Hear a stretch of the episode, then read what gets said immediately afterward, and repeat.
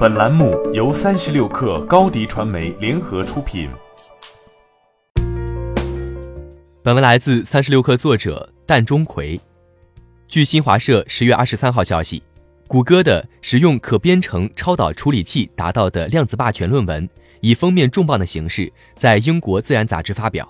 表示已成功演示了量子霸权，让量子系统花费约二百秒。完成传统超级计算机要一万年才能完成的任务，在谷歌团队看来，这是一个量子领域中 “Hello World” 一样的里程碑事件。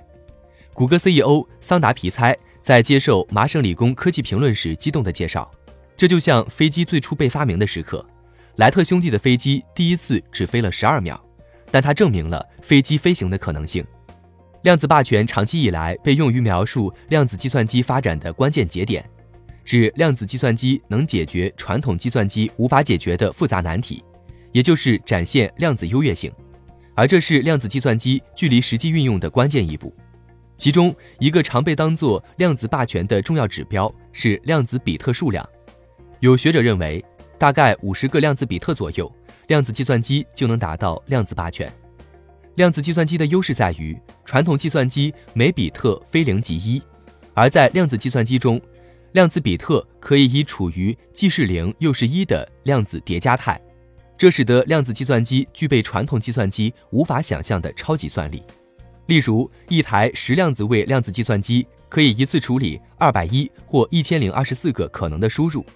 谷歌这篇量子霸权论文正式公开发表前，老对手 IBM 就公开发文炮轰，谷歌的量子霸权有缺陷。在经典计算机模拟谷歌计算机的结果，其实只需要两天半，根本用不了一万年。他们认为，完成传统计算机无法完成的工作这一临界值还没有达到，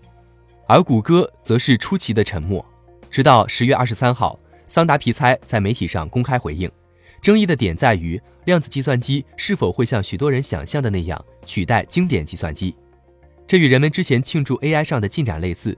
谷歌发表成果，对我们的研究进行解释，并帮助人们更好地了解我们目前离通用型量子技术还有多远。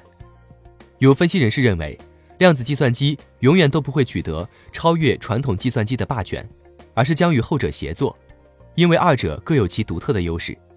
谈及量子计算机未来的应用价值，桑达皮猜表示，比如帮助科学家们找到更为高效的电池设计方案，凡是与化学有关的地方。量子计算机都能派上用场，这也是谷歌为之投入十三年，未来还将继续研究的动力。欢迎添加 baby 三十六克 b a b y 三六 k r 加入克星学院，每周一封独家商业内参，终身加入学习社群，聊风口谈创业，和上万课友一起成长进化。